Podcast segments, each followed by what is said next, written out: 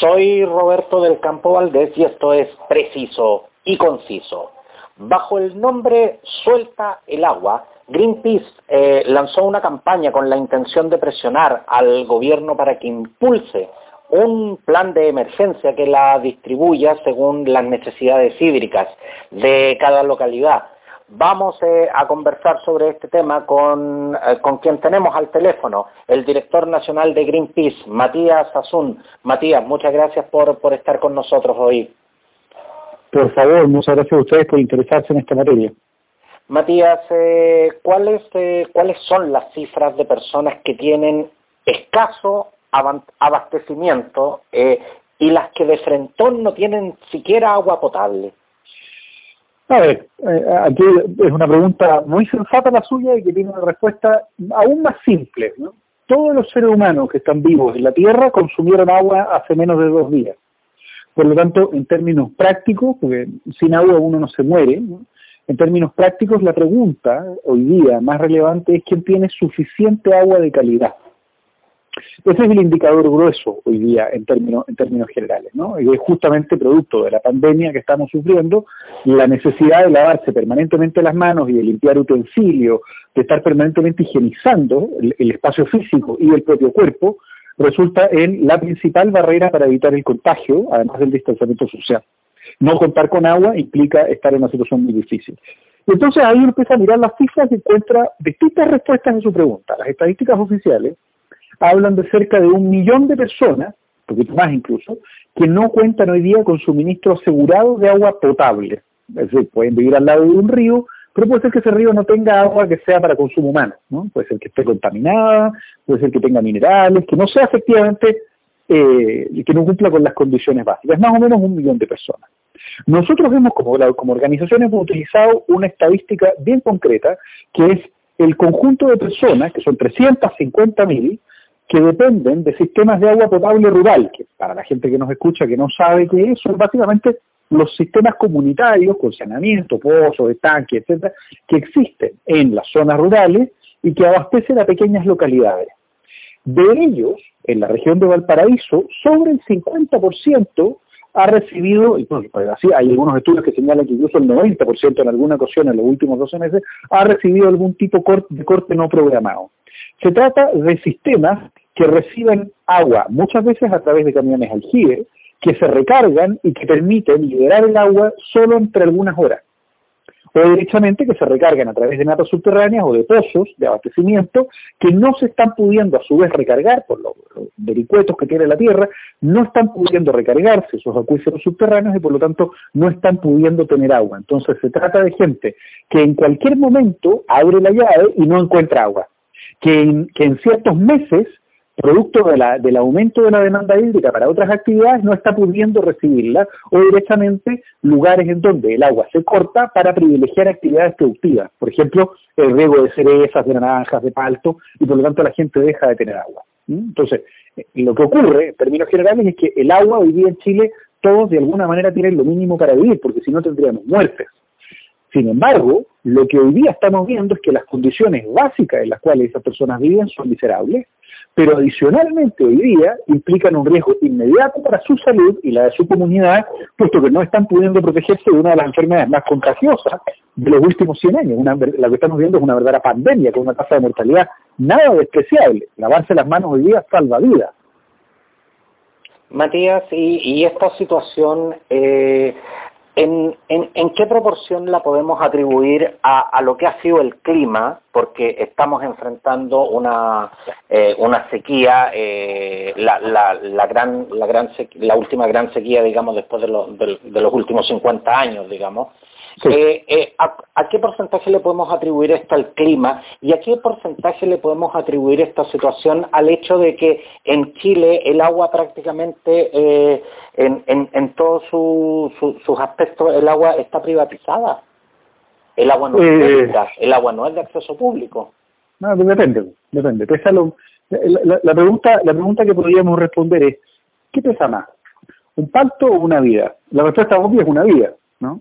Eh, ¿Qué pesa más? ¿Una actividad productiva de empleo o una vida? La respuesta sigue siendo una vida.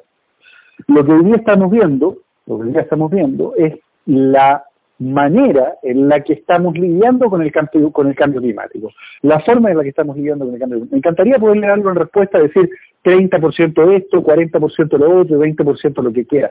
La realidad es que son tres las variables principales. La primera es que Chile tiene periodos estacionales en donde se reducen las precipitaciones. Hay años y periodos de años en donde realmente las precipitaciones, eh, históricamente lo hemos visto en este territorio, bajan. Por eso es que Chile depende de sus glaciares, porque depende del agua que se acumula en las montañas. Entonces ahí empieza el segundo problema. Además estamos viviendo los efectos del cambio climático, estamos viendo como la temperatura ha ido aumentando, ha ido aumentando la zona en donde ya el agua ya no cae en forma de nieve, cae en forma de, lluvia, directamente de precipitación líquida en las montañas, y por lo tanto escurre directamente por el lado del eh, se absorbe muy poco, y entonces deja de poder compactarse nieve en forma de glaciar, y los glaciares además están sometidos a un aumento de temperatura que adicionalmente los está derritiendo, está perdiendo masa a una velocidad más alta. Hasta ahí las dos variables, la climática estacional, la segunda es la propia del el cambio climático. Y esos dos tienen un efecto multiplicador. Pero lo que transforma esto en un problema al cubo es que en Chile el 2% del consumo de agua total disponible es para uso residencial y domiciliario de personas, básicamente. El resto de la proporción se lo llevan en más de un, más de un 60% la agricultura, las empresas forestales, ¿no? que tienen monocultivos de plantación forestal, sobre todo en la zona centro y sur del país, y también la minería, que se lleva cerca de una cuota entre el 14 y el 20% dependiendo de cada una de las regiones. Una, una realidad como esa, pensando adicionalmente que el sistema de, de, derivación hídrica básicamente no solo privilegia, porque está consagrado constitucionalmente y en el Código de Agua, que el agua, si bien es de todos nosotros, se entrega a perpetuidad en derechos privados, derechos de uso, derechos de uso para sectores productivos y por lo tanto en términos prácticos, hoy en día yo puedo recibir agua de 6 a 8 de la mañana en mi comunidad rural y con eso se cumple mi garantía, bueno, yo ya tuve agua y el resto del día se riegan paltos. Una hectárea de paltos implica lavarse las manos 46 mil veces. Y estamos hablando de gente que recibe en muchas de estas localidades 50 litros de agua al día.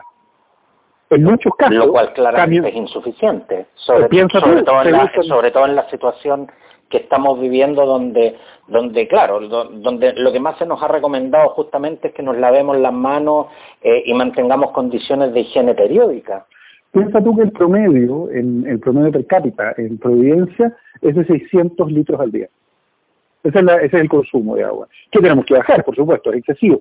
Pero esa es más o menos la idea. Es decir, imagínense vivir con un sexto del agua que ustedes tienen, que, todos nosotros en las grandes ciudades podemos tener, ¿no? Un sexto del agua.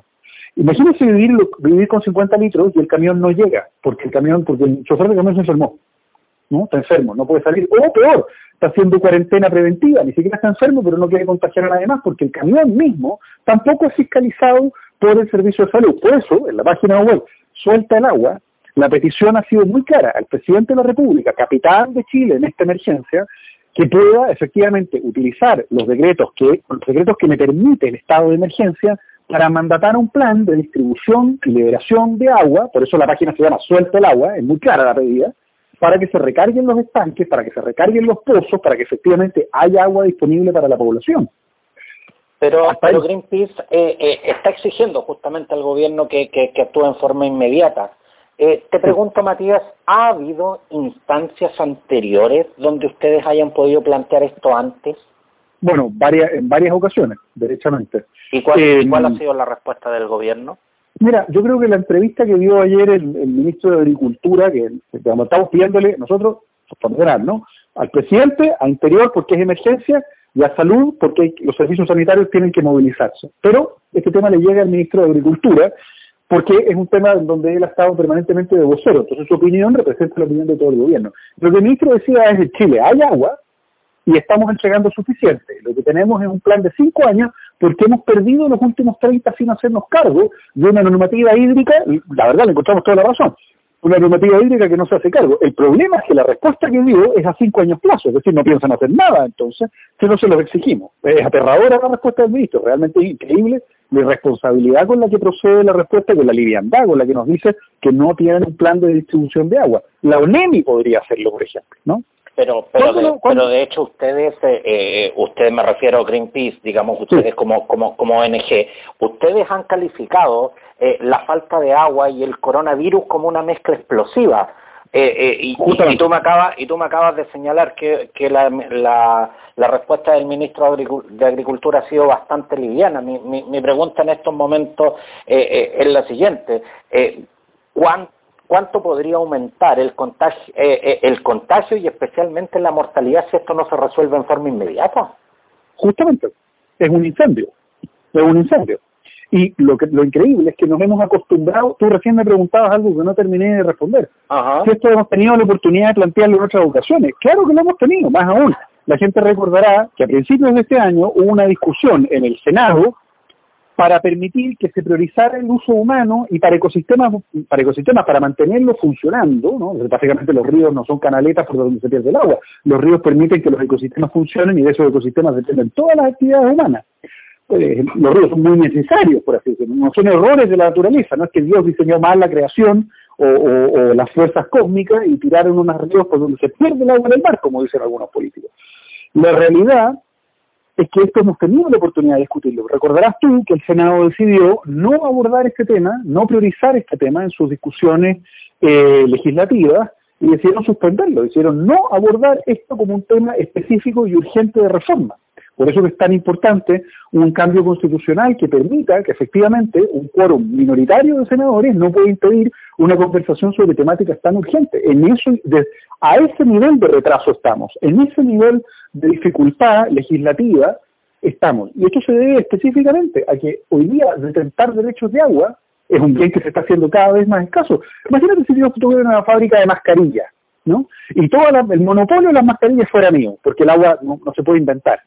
Si yo tuviera el monopolio de las mascarillas y vivo en un país en donde la especulación me la permite, nadie me dice nada, más aún hay algunos eh, políticos que me la protegen, ¿no? que me permiten especular. Los ministros ya decían, ojalá no suban los precios del pan. Eso es, eso es especular, ¿no? En la medida en que eso se permite y que eso se potencia, ¿por qué tendría yo que regalar las mascarillas o devolver la fábrica? Ah, por cierto, salvaría, sí, pero es mi negocio.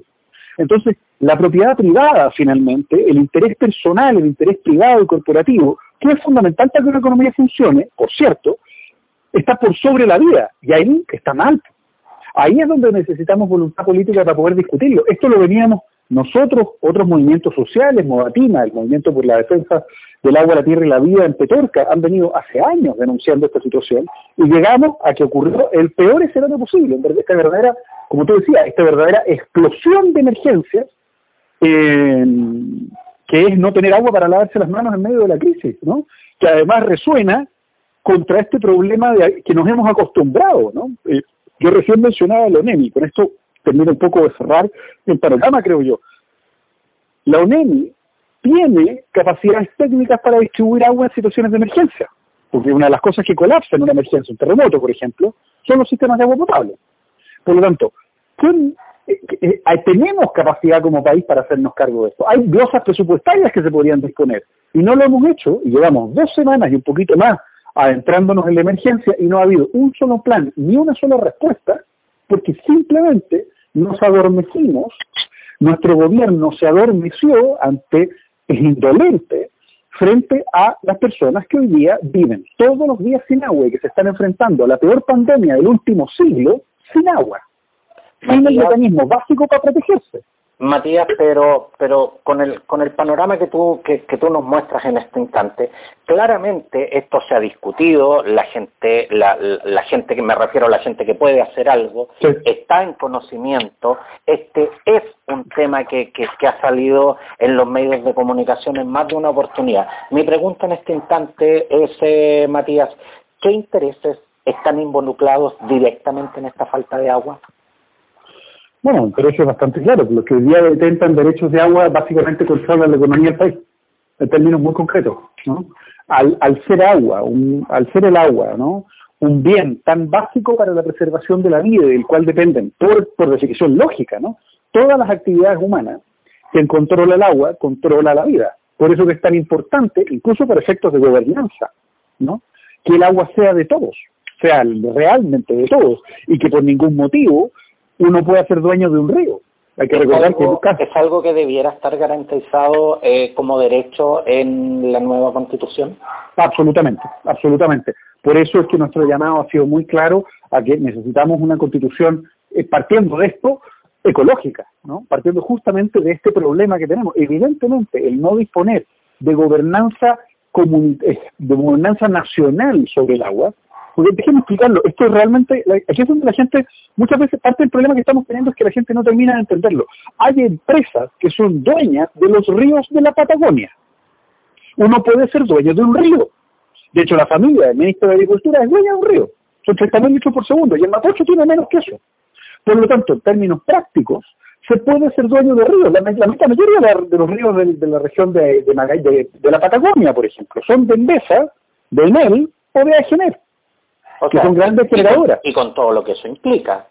Eh, desde el punto de vista hídrico, desde el punto de vista estratégico, con todo lo que eso implica. Es regalar nuestros recursos naturales y es regalar, en este caso, no son solo, digamos, uno podría pensar los recursos naturales son el cobre, ya. lo que ya de por sí es malo, ¿no? Pero el agua tiene una propiedad única y es que de ella depende la vida. Por lo tanto, lo que estamos viendo es el peor escenario posible de una irresponsabilidad y un abuso que se arrastra por décadas. Y tú recién me dijiste algo, que es que hay algunas personas que pueden hacer algo y otras que no. Y la realidad es que este tema es tan, axial, es tan central en la discusión sobre la democracia que queremos vivir en un país justo y digno, que cada uno de nosotros tiene que tomar posición y decir, esto es inaceptable. Y esta cara que estamos viendo hoy de la pandemia, donde hay gente que no tiene agua, simplemente me basta para tomar acción y decir, esto yo no lo soporto, esto no puede seguir ocurriendo. Mañana, la gente que está, eh, mañana vamos a estar todos en un petorca porque se está acabando el agua y sin embargo seguimos regando cerros de cerezo, cerros de palta, cerros de naranja y de naranjos. Sigue ocurriendo eso. Todos los días, a y paciencia, mientras nos secamos como país. Y quiero ser muy claro, que no tiene agua se convierte inmediatamente en pobre. En las localidades aisladas, un litro de agua puede llegar a costar 150 pesos. Ponte que cueste la mitad. Pero imagínense ustedes a 600 litros por día, cómo cómo nos aumentaría el costo de la vida.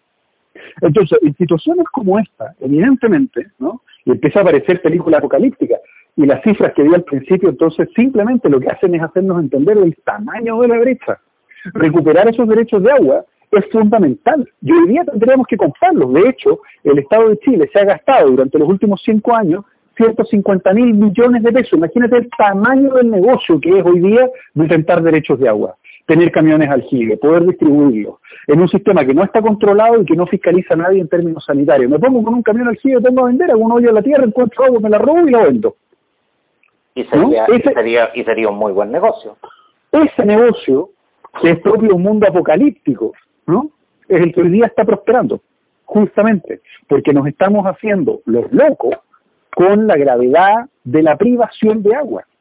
¿sí? el, estanque, el, embalse El Yeso, ¿no? que se está secando, eh, del cual depende el 80% del suministro de Santiago, salvo Maipú, que tiene sus propias naves subterráneas y algunos sectores al sur de Santiago. Eh, por supuesto, el sector oriente tiene sus propios embalses. Afortunadamente, la, Santiago es tan grande que las cuencas alcanzan para que no dependamos solamente de un lugar, pero el 80% depende del embalse El Yeso. Ese embalse está al límite de su capacidad y seguimos regando en el cajón del Maipo y siguen habiendo eh, personas que detentan derechos de agua y sigue Alto Maipo eh, haciendo eh, tronaduras con, explosivos en las zonas cercanas a glaciares, sigue eso generando vibraciones, sigue generando material particulado que se deposita sobre la superficie de los glaciares y destruye esos glaciares y es la misma empresa que es dueña de las centrales termoeléctricas de Quintero y Puchuncaví, es la misma empresa que además eh, está, por supuesto, produciendo Alto Maipo, es, es, lo mismo. Entonces, en términos prácticos, detrás del negocio del agua, yo les recomiendo leer un libro eh, que de hecho tiene, tiene ese mismo nombre, se llama, eh, aquí lo tengo, se llama El negocio del agua de Tania Tamaño, Tania Tamayo y Alejandra Carmona, personas que estén en cuarentena lo pueden ver a través de las distintas bibliotecas electrónicas para poder comprarlo, que básicamente explica, lo dice la misma portada, cómo Chile se convirtió en tierra seca, cómo llegamos a tener cada vez más días más personas que están privadas de agua. Definitivamente. Matías eh, Asun, director nacional de Greenpeace, quiero, quiero de verdad darte las gracias por este tiempo, eh, por, esta, por esta conversación que realmente nos ilustra acerca de un panorama en el cual todos tenemos responsabilidad. Matías, pero antes de que, antes de que nos dejes, eh, la campaña Suelta el agua, eh, ¿cómo, podemos eh, hacernos parte y cómo podemos, porque me, me, están preguntando acá, ¿cómo, ¿cómo podemos cooperar, cómo podemos hacernos parte de esta campaña? Por supuesto, encantado.